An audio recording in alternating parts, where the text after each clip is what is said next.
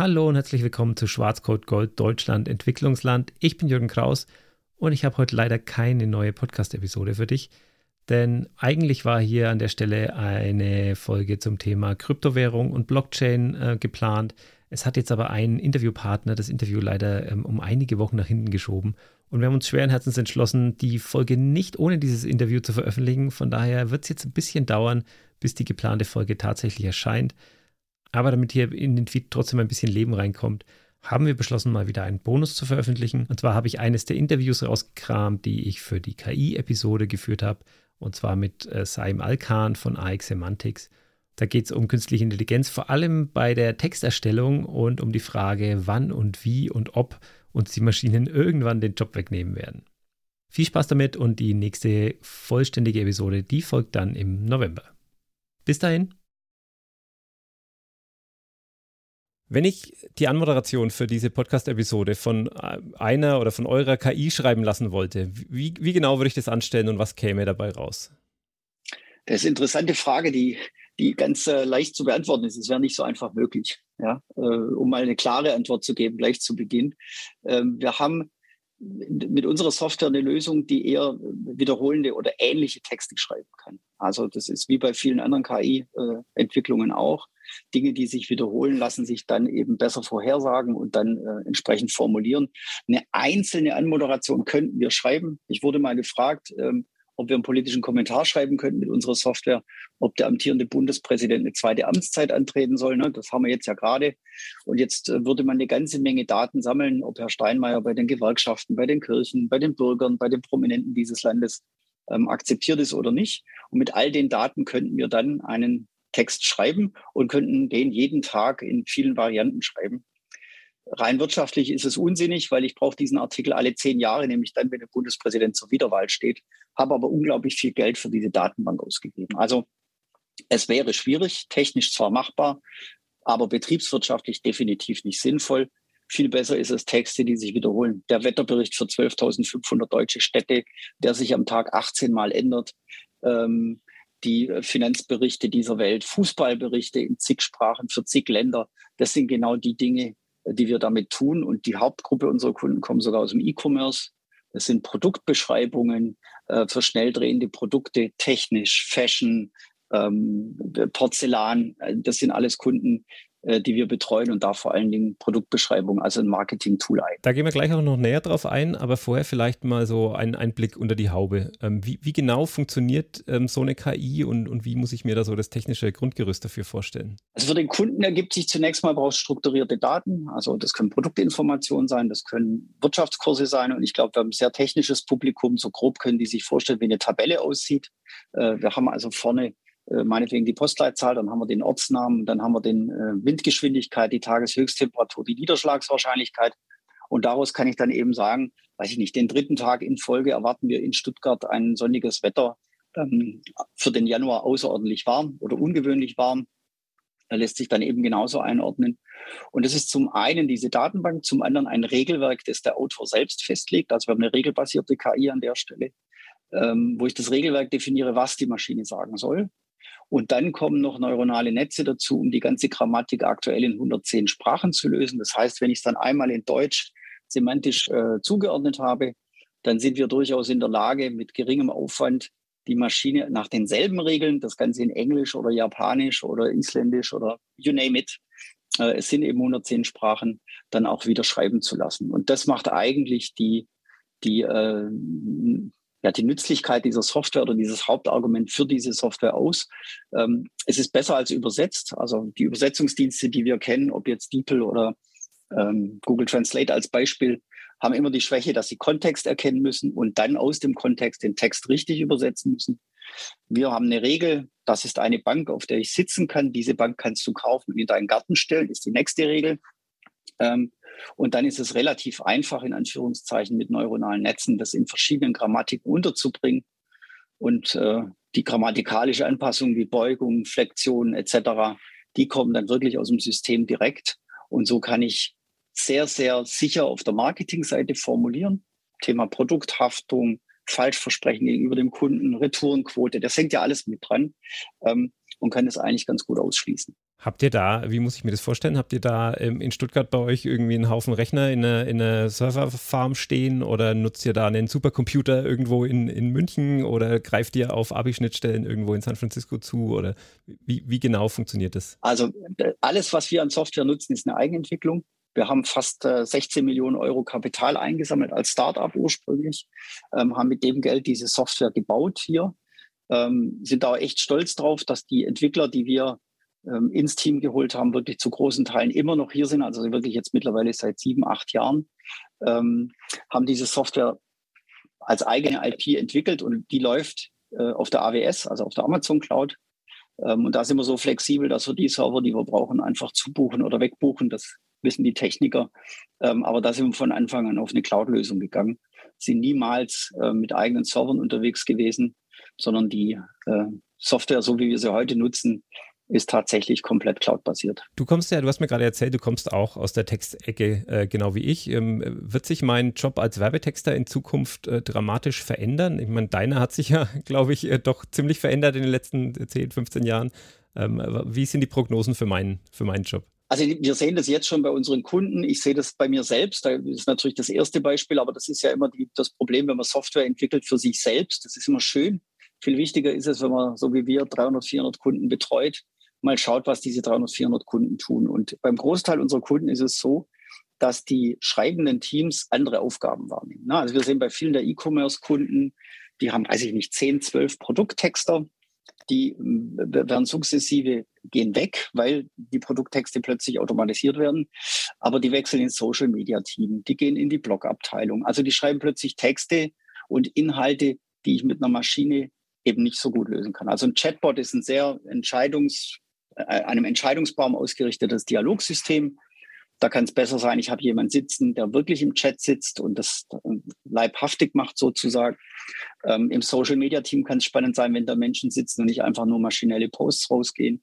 Ähm, und da, wo eben dieses Menschliche, dieses Einfühlsame notwendig ist, da schiebe ich dann sozusagen die Leute hin. Und per se wird in der Produktabteilung weniger Leute sein, aber die, die dann noch da sind, sind deutlich höher qualifiziert, weil sie sich plötzlich mit dem KI-System beschäftigen, mit dem Textsystem beschäftigen und eben schauen, was sind die Verkaufsargumente für einen Stuhl, was sind die Verkaufsargumente für ein Hemd äh, oder für ein Pullover ähm, und das der Maschine beibringen, das korrekt zu formulieren und dann möglichst in vielen Sprachen als ein Beispiel, sodass sich der Job verändert, weil er qualifizierter wird. Ähm, das richtig gute Talent, das schreiben kann, wird dann millionenfach quasi Texte produzieren mit Hilfe einer Maschine. Ähm, das Ganze wird skalierend. Ich kann Anpassungen schneller umsetzen. Ähm, insofern ja, es ändert sich. Das ist das, was wir bei den Kunden beobachten. Ähm, das Witzige ist, es gibt kaum Stellenabbau. Es ist eher so, dass die Leute plötzlich in Teams geschoben werden, wo es keine Texter gibt oder zu wenig Texter gibt und dann dort eben entsprechend ergänzen. Und äh, auch nicht jeder will das mitmachen. Das ist auch ganz klar. Viele sagen auch, nee, ich bin Texter und ich habe da eine Ehre und ich mache keine Maschine und zeige da nicht, wie man textet, sondern ich mache das weiterhin selber. Gut, dann eben im direkten Dialog mit Kunden zum Beispiel oder in Form eines Blogbeitrags, äh, weiß ich nicht, der Blogbeitrag könnte sein bei einem Möbelhersteller, ich mache keine Stuhltexte mehr, sondern wie richte ich ein kleines Zimmer großzügig ein und wie mache ich einen großen Raum gemütlich und das kann die Maschine schlecht schreiben, dann schreibst du das in Zukunft und dafür die Produkttexte übernimmt jetzt eine Maschine, weil die brauchen wir auch in zehn Sprachen oder wie auch immer. Aber das ist ja im, im Grunde äh, genau der Schritt, den wir auch schon in der Vergangenheit bei einer industriellen Revolution gegangen sind. Ne? Äh, die, die, Menschen hatten Angst davor, dass die Maschine ihnen die Jobs wegnimmt. Ähm, der Mensch wird aber dadurch frei für qualifiziertere Aufgaben. Ne? Also ich kann mich erinnern, in meiner Verlagshistorie, aus der ich ja ursprünglich komme, ähm, als wir den den Computersatz eingeführt haben. Ja, äh, heute lachen wir drüber. Damals war das eine Revolution. Es kommt Quark Express und äh, ich schreibe nicht mehr in Word und drucke eine Textfahne aus und der Grafiker klebt eine Textfahne, sondern du schreibst direkt ins System und der Grafiker war auf einmal arbeitslos. Ja. Ähm, das Lektorat war auf einmal weg im Verlag, weil äh, das gab eine Rechtschreibhilfe in Word. Da brauchst du kein Lektorat und ehrlich gesagt braucht man doch noch ein Lektorat. Ja, ich, ich kenn's. Ähm, und das dritte war, als die ISDN-Übertragung e endlich stabil genug war, haben wir die Druckdaten direkt in die Druckerei geschickt, 150 Kilometer weg von Stuttgart. Und da musste der Motorradfahrer nicht mehr bei Tag und bei Nacht, bei Wind, Wetter, Regen, Eis äh, mit den Datenträgern äh, 150 Kilometer unter Lebensgefahr fahren, sondern da kam es per ISDN und auch der hat einen anderen Job gefunden. Also es ist einfach so, wir haben in dieser Medienwelt, in der Medienbranche, aus der wir ja ursprünglich kommen, wir disrumpieren uns immer als Erste, bevor dann alle anderen Branchen kommen. Und diese Disruption in der Medienbranche, das ist immer der, finde ich, bisschen der Seismograph dessen, was passieren wird. Und dann sehen wir das in allen anderen Branchen direkt hinterher. Und das Internet hat als erstes Verlage und Medien durchgeschüttelt. Ähm, jetzt haben wir die Digitalisierung. Das schüttelt wieder die Verlage und die Medien ordentlich durch. Und wenn wir durch sind, dann kommen alle anderen hinterher. Ähm, und ich glaube, das ist eben einfach die Entwicklung in unserer Branche. Das spannt jetzt schon ganz schön den, den Bogen. Ich würde gerne mit dir einmal ganz kurz noch abklopfen, ähm, wie, der, wie der Weg bis hier war in Sachen KI ähm, in Deutschland oder gerne bei euch, ähm, wo wir heute genau stehen und wie es morgen aussieht. Ähm, brechen wir es mal, brechen mal in, in drei Fragen runter. Ähm, wie, wie sah die Reise bis hier aus bei euch? Also mit ganz großem, es war viel Glück dabei. Ich fange mal mit dem Wesentlichen an. Zu Beginn Dummheit und Glück. Das gehört einfach an der Stelle zusammen. Ich bin kein Softwareentwickler. Ich bin Wirtschaftsingenieur, ich bin in Stuttgart groß geworden. Man hört es, glaube ich, hin und wieder rausschwäbeln. Ja, so. Ähm, äh, was mir gar nicht bewusst war, als ich angefangen habe, als nochmal mit Abschluss Wirtschaftsingenieur, mir Gedanken zu machen, was können wir tun? Ähm, und der Gedanke kam, ich mache eine Software, war mir das Thema als Computerlinguistik so gar nicht bewusst. Jetzt haben wir in Stuttgart das große Glück, oder ich habe das große Glück, dass wir eine hervorragende Computerlinguistik ähm, an der Hochschule großartigen Lehrstuhl für Computerlinguistik haben ähm, und da einfach davon zehren. Also wir haben in Stuttgart Computerlinguistiker. Das war der große Dusel an der Stelle ähm, oder die Dummheit, das überhaupt nicht vorher zu prüfen. Ja, man hätte auch nach Bochum gehen können. Ähm, die sind ähnlich ähm, talentierte Menschen dort. Ähm, aber die Hochschule in Stuttgart ist natürlich dafür prädestiniert. Das zweite war der Gedanke, wenn wir das automatisieren, liefern wir dem Kunden ein fertiges Produkt. Also einen fertigen Text. Ich sagte also sozusagen, wie dein Wettertext aussehen soll. Löse das Problem. Deswegen hieß auch so eine Lösung, die wir gebaut hatten, damals Textautomat, so sinngemäß. Ich schmeiß oben zwei Euro rein und unten kommt ein Wettertext raus. Das wollen die Leute auch nicht, weil die wollen irgendwie selbst prägen, wie dieses Produkt klingt. Und mir war nicht bewusst, äh, wieder die Schwäche des Nicht-Softwareentwicklers, ähm, vor gut acht Jahren, äh, dass wir ein MVP bauen sollten. Also was braucht der Kunde eigentlich? Wir suchen mal eine Lösung, bauen mal was, bieten was an und gucken, ob es angenommen wird, sondern wir haben erstmal ein Produkt gebaut.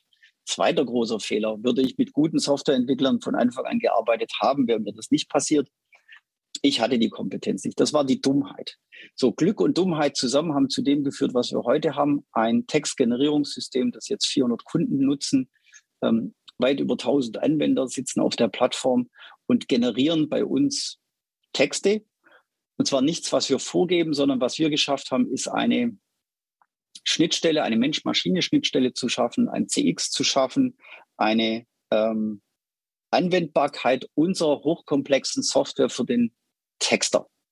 Du musst kein Techniker sein, sondern vorne am Frontend sitzt ein Texter. Und ich sage immer, es ist so ein bisschen wie Microsoft Word für automatisierte Texte. Ich vergleiche mich um Gottes Willen nicht mit Microsoft, bitte nicht falsch verstehen an der Stelle, aber unser Ansatz ist, ähm, ich gucke da drauf, ich habe eine Art Texteditor vor mir, ich kann anfangen, ein paar Zeilen zu schreiben, ähm, die Machine Learning-Komponenten entdecken in deiner Datenbank, die Felder, die du gerade ansprechen möchtest und verbinden die schon mal. Es entsteht im ersten Schritt so eine Art Lückentext on Steroids, sagen wir immer dazu. Ne? Ich schreibe meinen Text, der erkennt, das ist das neue Apple iPhone 13. Dann sagt der Apple ist in der Herstellertabelle oder in der Tabelle der Hersteller zu finden. iPhone 13 ist ein Produkt dieser Firma und es hat eine Bildschirmdiagonale von, weiß ich nicht, 8 Zoll. Ähm, und entsprechend, ah, das ist Bildschirmdiagonale und hier habe ich 8 Zoll, hier ist der Wert. Und das machen dann die Machine Learning-Komponenten und die beflügeln dann den, den Texter beim Schreiben und machen diesen, wie gesagt, Lückentext und Steroids. Ähm, das ist so ein bisschen die technische Lösung. Und das ist der Weg, auf dem wir waren von, wir bieten einen fertigen Text hin zu einem, wir bieten dir eine konfigurierbare KI-Plattform an, mit der du deine individuellen Texte schreibst nach deinen Vorgaben. Ähm, was, was für Meilensteine gab es denn so in der KI-Entwicklung bis, bis dahin? Ne? Du hast jetzt schon Machine Learning angesprochen, äh, vorhin fiel das Schlagwort regelbasiert. Ähm, was gab es denn da? Ähm, ich meine, du bist ja schon sehr lange äh, daran oder damit jetzt beschäftigt. Ne? Ähm, wie, wie, wie, hat es angefangen und, und was gab es so? Gab es so große Meilensteine unterwegs oder war das eher so ein äh, ein, ein, flüssiger, ein flüssiger Übergang. Ja, also es war natürlich unter all dem, was wir falsch gemacht haben, ähm, in der ganz ursprünglichen technischen Entwicklung, ähm, gab es schon ganz wesentliche Entwicklungsschritte. Also ich glaube, der erste war, als wir erkannt haben, dass die Software auf gar keinen Fall fertige Texte liefern darf, sondern konfigurierbar sein muss. Das Umdenken in, wir sind eine Plattform, die vom Kunden selbst gestaltete Texte automatisiert. Das, das war, glaube ich, so eine wichtige Erkenntnis. Das war, glaube ich, so der wesentliche Meilenstein. Das war dann auch die, die Grundlage der heutigen Software, als wir das äh, für uns verstanden haben und damit auch begonnen haben. Dann gab es einen ganz, ganz wesentlichen, für mich ganz wesentlichen Meilenstein, als wir in der Lage waren, hm, wir haben die Maschine blöderweise in Deutsch gebaut. Das ist übrigens das nächste. Ich würde das immer in Englisch machen. Englisch hat keine Grammatik. Also man sagt ja sogar, Englisch hätte keine Grammatik. Im Vergleich zu Deutsch stimmt das tatsächlich. Ähm, wir haben es in Deutsch gebaut, aber so nach dem Motto, ähm, wenn du Deutsch automatisieren kannst, kannst du alles andere auch. Ähm, Englisch wäre einfacher gewesen. Aber wir haben für die Einbindung der englischen Sprache fast neun Monate gebraucht. Das war unsere erste Fremdsprache, die wir integriert haben. Wir haben dann andere Sprachen in wenigen Wochen geschafft und sind jetzt aktuell in der Lage, in sieben bis zehn Tagen eine neue Sprache online zu bringen ähm, und tatsächlich in Funktion, also grammatikalisch in Funktion zu bringen, ähm, dass die Maschine diese Sprache spricht. Das war ein, für mich ein zweiter ganz wesentlicher Meilenstein. Ähm, und dann waren für mich so Meilensteine ähm, einzelne äh, Entwicklungsschritte, wo das Tool einfach super Features bekommen hat, zum Teil für den Kunden gar nicht so wahrnehmbar, aber wo wir einfach zusammen ähm, mit den CX-Leuten ähm, aus den Kundenanalysen heraus und den Entwicklern Features gebaut haben, die, die wirklich das, das Denken der Maschine oder die Bedienbarkeit der Maschine deutlich verbessert haben. Und dann für mich ganz persönlich, als die Stuttgarter Zeitung mit unserer Software einen Journalismuspreis gewonnen hat. Das war jetzt für mich nochmal so ein, so ein Nachweis, ähm, ja, können Maschinentexte überhaupt gut sein? Immerhin so gut, dass sie journalistische Preise abräumen. Äh, das funktioniert.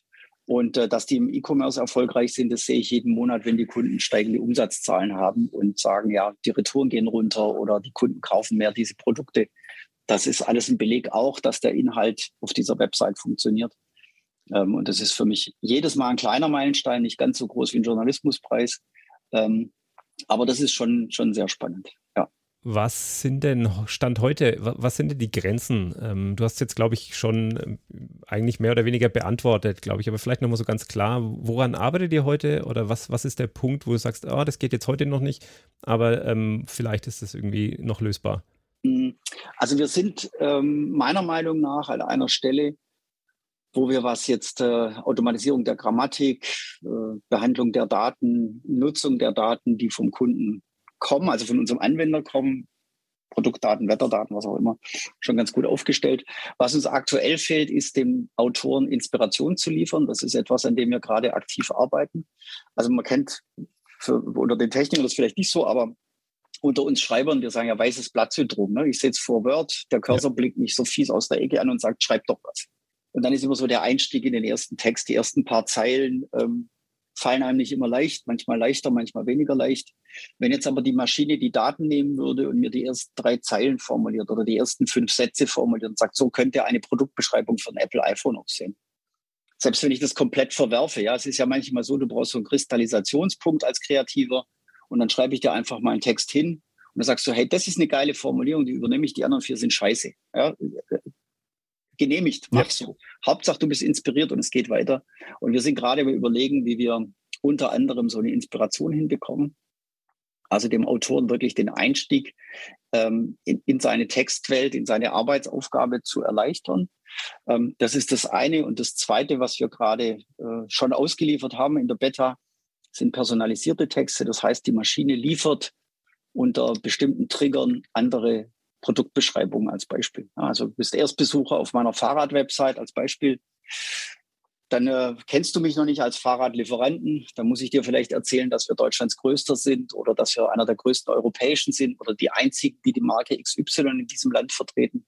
Und wenn du zum zweiten oder dritten Mal auf dieses 5000 Euro E-Bike schaust, dann muss ich dir vielleicht äh, andere Inhalte erzählen, als dass wir der deutsche äh, Alleinvertreter sind dieser Marke, sondern dann vielleicht so ein Angebot Richtung Jobrat oder Ratenzahlung bei 5000 Euro. Ähm, und wenn das nicht 5000 Euro kostet, dann gibt es vielleicht keine Ratenzahlung, aber es gibt eine Klarnahezahlung, ja, wo ich dann sage, kannst du mhm. erst in 14 Tagen. Also was braucht der Kunde in dem Moment? Und diese Personalisierung, die gibt es für Webseiten und Layouts. Die gibt es aber nicht auf der Content-Seite. Da sind wir wirklich weltweit die Ersten, die das anbieten. Da läuft gerade viel Energie rein. Und dann äh, befürchte ich, bis ich endlich in Rente darf, werden uns noch fünf, sechs andere große Sachen einfallen, an denen wir arbeiten wollen und werden. Ähm, aber aktuell sind es die zwei Themen, an denen wir ganz massiv arbeiten. Spannend, ja. Ähm, ja, zum Morgen kommen wir gleich noch. Ähm, vorher vielleicht noch, ähm, kannst du, magst du mal einen Blick über deinen Tellerrand wagen und einmal versuchen, den, den Status quo äh, zum Thema KI in Deutschland zu, zu beurteilen oder zu bewerten? Ach, wir haben ganz findige Leute, finde ich. Also dumm sind wir ja nicht. Ich glaube, wir haben coole KI, Leute in Deutschland. Ich weiß nur nicht, ob wir immer mit der Infrastruktur so zufrieden sein können. Das ist so ein Thema, das mich zumindest gedanklich immer wieder beschäftigt. Und ich finde unsere Mentalität äh, zum Bezug, in Bezug auf, auf KI einfach extrem schwierig. Also ich versuche mal auf der Unternehmensseite das ein bisschen zu beleuchten. Wir haben ganz, ganz viele Unternehmen und, und Menschen in Unternehmen, die Hurra schreiben, wenn es um KI geht. Wenn es dann aber konkret wird, dann ist aus dem Hurra plötzlich ein, ein Hur Hurräle geworden auf Schwäbisch. Ja. Es wird plötzlich sehr klein und die Motivation sinkt. Oh, da muss man ja arbeiten. Und oh, das ist ja Entwicklungsaufwand. Ach, da braucht man Menschen dafür. Ähm, und man braucht Daten dafür. Ja, die habe ich ja sowieso nicht. Ähm, deswegen ist dieses Hurra auf der einen Seite immer ganz schön, weil es Tür und Tor öffnet. Ähm, es ist viel Blendwerk dadurch entstanden und, und ist nach wie vor unterwegs. Wir, wir hören immer wieder, oh ja, das müssen wir unbedingt machen. Ähm, ganz konkret, es gab Reiseunternehmen, die sich vor über fünf Jahren mit uns beschäftigt haben ähm, und gesagt haben, hey, wir brauchen eure Lösung, finden wir cool, KI ist geil, müssen wir unbedingt machen. Dann sind sie drei Jahre verschwunden, um Daten aufzubauen. Direkt zu Beginn der Pandemie hat sich dieses riesen Reiseunternehmen wieder gemeldet. Und jetzt brauche ich natürlich nicht weiter auszuführen, was in der Pandemie mit den Reiseunternehmen passiert ist. Also die sind bis heute keine Kunden, haben aber vor fünf Jahren geschrien, hurra, wir brauchen das. Das ist die eine Seite, also diese Hurra-Schreier und wir nennen die mittlerweile KI-Touristen. Mhm. Ja, also Leute, die hier anrufen bei uns, die mit uns Kontakt aufnehmen. Ich wollte mal sehen, wie das funktioniert. Das ist schön, ja, das ist wie ein bisschen am Grand Canyon stehen und das Selfie machen ähm, und dann auch hinschreiben, ich beschäftige mich mit dem Thema KI. Irgendwas angucken ist nicht beschäftigen mit KI. Ich bringe es mal so auf den Punkt. Das ist die Unternehmensseite. Dann haben wir die andere Seite, das ist die gesellschaftliche äh, Diskurs und Diskussion ähm, die in der Politik gipfelt in diesem ethische KI-Thema, das für mich ein, ähm, ja, ein ganz wesentlicher Punkt ist. Also ich nehme gerne auf jede meiner KI-Themen äh, die Ethiker mit und diskutiere auch mit denen. Ähm, finde auch, dass wir das Thema Ethik gar nicht vernachlässigen dürfen. Aber es als Leitbild über eine KI-Entwicklung zu schreiben, finde ich schwierig. Also ähm, Baden-Württemberg ist ja von der Grünen Landesregierung geprägt und die Idee der Grünen Landesregierung war schon immer die äh, ethische KI. Ne? In Tübingen haben wir einen, einen KI-Stützpunkt gebaut ähm, mit viel Geld von Amazon, ähm, wo die Dinge, die wir da tun, immer unter dem äh, Label laufen müssen, ethisch. Ähm, halte ich für extrem schwierig. Also wir, wenn wir nach Amerika schauen, ähm, ich will extra nicht China sagen, da ist es ähnlich, aber da ist es natürlich auch politisch etwas schwieriger. Aber schau mal nach Amerika, ein sehr liberales Land. Ähm, da wird nicht diskutiert, ob das autonom fahrende Fahrzeug die Oma überfahren soll oder zwei Schulkinder überfahren soll, wenn es dann zu dieser letzten Entscheidung kommt, in diesem ganz, ganz kritischen Moment. Es ist so typisch deutsch, dass wir schon über diese, dieses äh, Drama äh, dieses Verkehrsunfalls diskutieren, noch bevor das erste autonom fahrende Deu äh, Auto in Deutschland überhaupt auf der Straße war oder ist. In Amerika baue ich das Tool, fange an zu fahren, da fährt ein Auto auf einer Teststrecke und gucke mir das an und schaue, was die technischen Probleme sind und fange dann irgendwann an, diese Ethik einzubinden und das Ganze auch ethisch zu diskutieren, was ganz wichtig ist. Ähm, bei uns wird erstmal in der Käseglocke über Oma und zwei Schulkinder geredet, bevor wir auch nur das erste Auto gebaut haben. Und das ist ein zweiter ganz großer Hemmschuh, den wir über die gesellschaftliche Diskussion uns selbst anlegen der mag nicht falsch sein, aber es wirft uns aktuell nicht nach vorne. Also wir sind nicht der welterfolgreichste KI-Anbieter, wenn man das in, in Umsatz rechnet. Vielleicht sind wir in der ethischen KI ganz weit vorne, aber damit lässt sich halt sehr wenig Geld verdienen. Damit werden wir wenige Unternehmen begeistern, das auch entsprechend umzusetzen. Und das sind für mich die zwei ganz wesentlichen Aspekte, die das Thema KI prägen. Also die Unternehmenstouristen auf der einen Seite, auf der anderen Seite des, der Diskurs der Ethik. Und das Letzte, was mich tierisch nervt, ist ähm, wir arbeiten remote, schon vor der Pandemie. Mit der Pandemie wurde das noch stärker. Ähm, wir haben mittlerweile Mitarbeiter, die ausgewandert sind während der Pandemie, immer noch bei uns arbeiten. Also auch spezielle Entwickler, die äh, ausgewandert sind, die Gott sei Dank eine gute Datenanbindung haben. Und das ist eigentlich das Hauptproblem, die Infrastruktur. Ne? Also ähm, jetzt, wo alle remote sind, sowieso noch schwieriger. Äh, viele haben ja die zugesagten vertraglichen Upload-Geschwindigkeiten überhaupt nicht zur Verfügung. Ähm, und wenn wir remote arbeiten wollen, und ich glaube, dass sich das nicht einfach wieder auflöst, selbst wenn die Pandemie morgen weg wäre. Ähm, also wir denken zumindest über ganz andere Bürostrukturen nach. Wir denken über viel kleinere Büros nach. Wir haben äh, Mitarbeitern ähm, Arbeitsgeräte zur Verfügung gestellt für zu Hause. Wir denken über Budgets für Büromöbel nach bei, bei Mitarbeitern. Die haben die jetzt erstmal hier aus dem Büro einfach mitgenommen. Ne? LKW geholt, eingeladen, den Schreibtisch zum Mitarbeiter gefahren.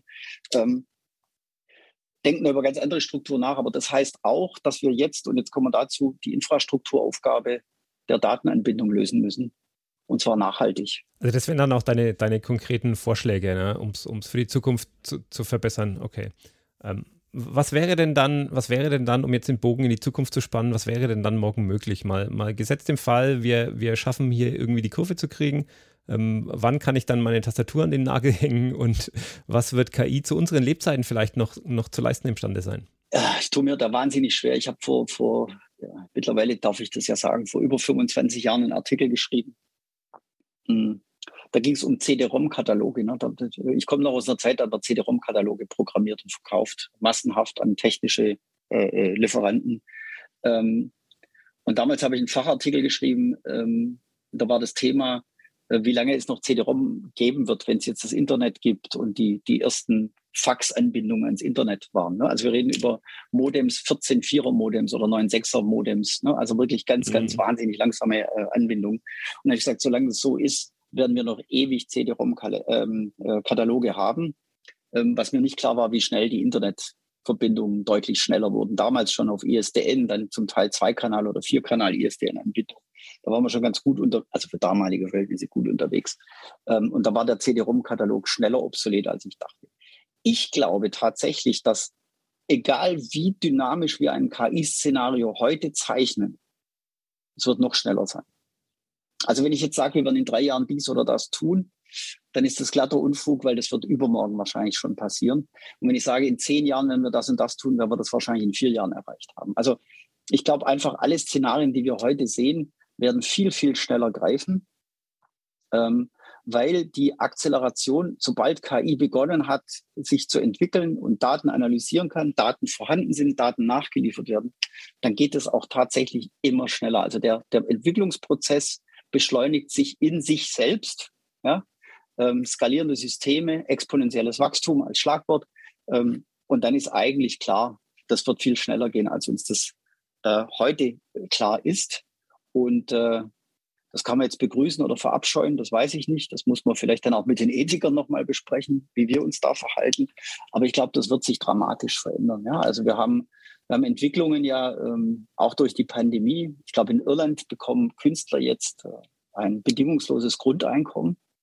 Vielleicht ist das eine Entwicklung, die wir dann gesellschaftlich sehen werden, wenn mehr KI da ist. Ähm, werden wir alle zu Dichtern und Künstlern, möglicherweise. Werden Softwareentwickler morgen Computerkünstler sein? Weiß ich nicht. Auch das eine Idee, wo es hinführen kann. Ähm, es wird auf jeden Fall nicht so bleiben, wie es heute ist, sondern da steht ein großer Umbruch. In, ja, nicht nur ins Land, sondern in diese Welt. Ja. Ähm, ich habe jetzt hier noch eine Frage auf meinem Zettel stehen. Ich glaube auch, dass du da die Antworten eigentlich schon, schon geliefert hast, aber ich, ich fand es einen schönen philosophischen Gedanken. Vielleicht wollen wir da noch ganz, ganz kurz nochmal drauf eingehen. Ähm, du hast gesagt, eine, ein großer Anwendungsfall ähm, für, für eure KI ist, dass da eben massenhaft Texte für Online-Marketing ähm, und so weiter, fürs Internet generiert werden. Also im Grunde für, für SEO, kann man vielleicht sagen. Ne? Und äh, das läuft ja dann am Ende eigentlich darauf raus, dass äh, eine KI Texte für eine andere KI schreibt kann man das so sagen? Ist das wirklich, ist das wirklich so der, muss man sich das so vorstellen? Ähm, wie gesagt, ich glaube, du hast es eigentlich schon beantwortet und da steckt mehr dahinter, aber vielleicht magst du da nochmal ein, zwei Sätze zu. Ja, also eine KI, die für eine KI arbeitet, ähm, wäre zumindest nicht mein Ziel. Ne? Also im, im Kern bin ich ja Texter, habe das ursprünglich gelernt und mein Ziel war immer, wenn jemand einen Text von mir liest, und das ist jetzt Werbetext, das ist bitte keine Prosa, äh, ich schreibe zwar auch Kurzgeschichten und will meinen ersten Roman irgendwann mal schreiben, aber lassen wir das mal beiseite. Ähm, ich möchte was mit diesem Text bewirken. Und wenn wir mal in die Kommunikationslehre reinschauen, dann können wir im Prinzip drei Dinge bewegen, wenn wir äh, Texte schreiben. Wir können das Wissen von jemandem verändern, wir können seine Einstellung verändern und wir können seine Handlung verändern. Wissen ändern ist einfach. Ähm, ich sage dir einfach, dieses Produkt besteht zu 100 Prozent aus Baumwolle, dann würdest du es wissen. Ähm, ich kann deine Haltung oder deine Einstellung zu diesem Produkt verändern, indem ich sage, es ist Öko-Baumwolle, es ist nachhaltig produziert ohne Kinderarbeit, dann ändert es deine Einstellung. Und wenn du es jetzt noch schaffst, dass du das Ding kaufst, dann habe ich eigentlich die höchste Stufe ähm, der Kommunikationslehre aus Textblick zumindest erreicht. Ähm, dann kauft nämlich jemand dieses Produkt. Und wir schreiben Texte oder wir wollen unsere Kunden anleiten. Ähm, deswegen haben wir übrigens auch eine eigene Schreibwerkstatt, wo wir Menschen das Schreiben beibringen, weil am Ende sind die ja verantwortlich für das Training mhm. der Maschine, ähm, dass wirklich der Mensch was damit anfangen kann. Und das Schöne ist, wenn der Mensch sich auf der Webseite korrekt verhält, dann hast du auch automatisch Suchmaschinenoptimierung gemacht. Also es ist einfach nicht mehr so, dass die KI auf Google-Seite sich einfach überlisten lässt, indem ich da 22 Mal das Wort kariertes Hemd hinschreibe und dann ranke ich zu kariertem Hemd, äh, Hemd auf Platz eins in Deutschland, sondern ich muss ein bisschen mehr leisten und unter anderem werden ja User-Signale analysiert bei Google. Und wenn ein Kunde sich auf der Website aufhält, ein Produkt kauft, nicht zurückspringt auf die Suchansicht, äh, also die Bounce Rate niedrig ist, dann äh, hat Google ein gutes Signal für den Text. Und das wäre immer mein Anspruch, für den Leser zu schreiben und nicht für eine KI. Also am Ende schreibe ja ich, weil ich die Maschine trainiere. Die Maschine hilft mir nur einfach alles viel schneller auszuführen und tausendfach und millionenfach zu optimieren. Ähm, am Ende kommt der Grundgedanke dieses Textes äh, aus dem Mensch. Also unser Training ist ja nicht, indem wir tausende von Texten lesen und die dann nachschreiben. Das will nämlich keiner. Mhm. Niemand will so klingen. Also wenn ich heute, weiß ich nicht, wenn ich Otto bin, will ich nicht klingen wie Zalando. Wenn ich About You bin, will ich auch nicht klingen wie Zalando, sondern ich habe meine eigene Sprache. Ich habe meine eigene Marketingidee, meine eigene Brand. Und ähm, wenn ein Unternehmen wie H&M plötzlich auf den Nachhaltigkeitszug aufspringt, dann hilft es mir nichts, wenn ich einfach Texte analysiere von Zalando und die nachschreibe. Sondern die müssen von mir kommen und da muss drinstehen, Nachhaltigkeit spielt für uns eine große Rolle. Wir nehmen Produkte zurück, wir schauen in der Produktion genau drauf, wir gucken nach dem Wasserverbrauch bei Baumwolleweben und so weiter. Und dann hat da keiner einen Text in dieser Form geschrieben. Ich möchte aber bei allen meinen Produkten in allen Sprachen unterbringen. Und dann sind wir eben bei diesem Selbstkreieren, den User beeinflussen, ne, sein Wissen ändern, seine Einstellung ändern. H&M ist nicht mehr so ein Schundladen, wie er mal war. Entschuldige, entschuldige mich jetzt schon bei H&M. Äh, und am Ende kauft dann ein Kunde ein nachhaltiges Produkt und tauscht es vielleicht auch irgendwann um und kauft dann ein neues Produkt, sodass wir den Kreislauf da schließen. Ähm, und der Umweltgedanke da plötzlich platziert ist, den bis heute so kein anderer verfolgt oder zumindest nicht im Marketing so stark verfolgt, wie, wie H&M das aktuell tut beispielsweise. Super. Ähm, Saim, vielen Dank. Ich glaube, ich habe alles, was ich brauche. Ähm, schön, schön, schön, dass wir jetzt trotz dem holprigen Start hier ein gutes Gespräch noch zusammengebracht haben. Sehr geehrte Podcast-Hörerin, sehr geehrter Podcast-Hörer, hiermit bewerben wir uns als dein nächster Arbeitgeber. Ja, ich weiß schon, dass das normalerweise andersrum läuft, aber ich finde, dass sich Unternehmen heutzutage durchaus etwas reinhängen müssen, wenn es um neue Mitarbeitende geht. Falls du also Scrum Master bist oder viel Erfahrung hast mit Fullstack, Backend oder Frontend Entwicklung, dann freue ich mich über eine kurze Nachricht an jobs at branded.dev und dann schicke ich super gerne unsere Bewerbungsunterlagen einschließlich Anschreiben, Lebenslauf und Fotos zu dir. Bis hoffentlich bald und mit den allerbesten Grüßen von deinen neuen Kolleginnen und Kollegen von Branded.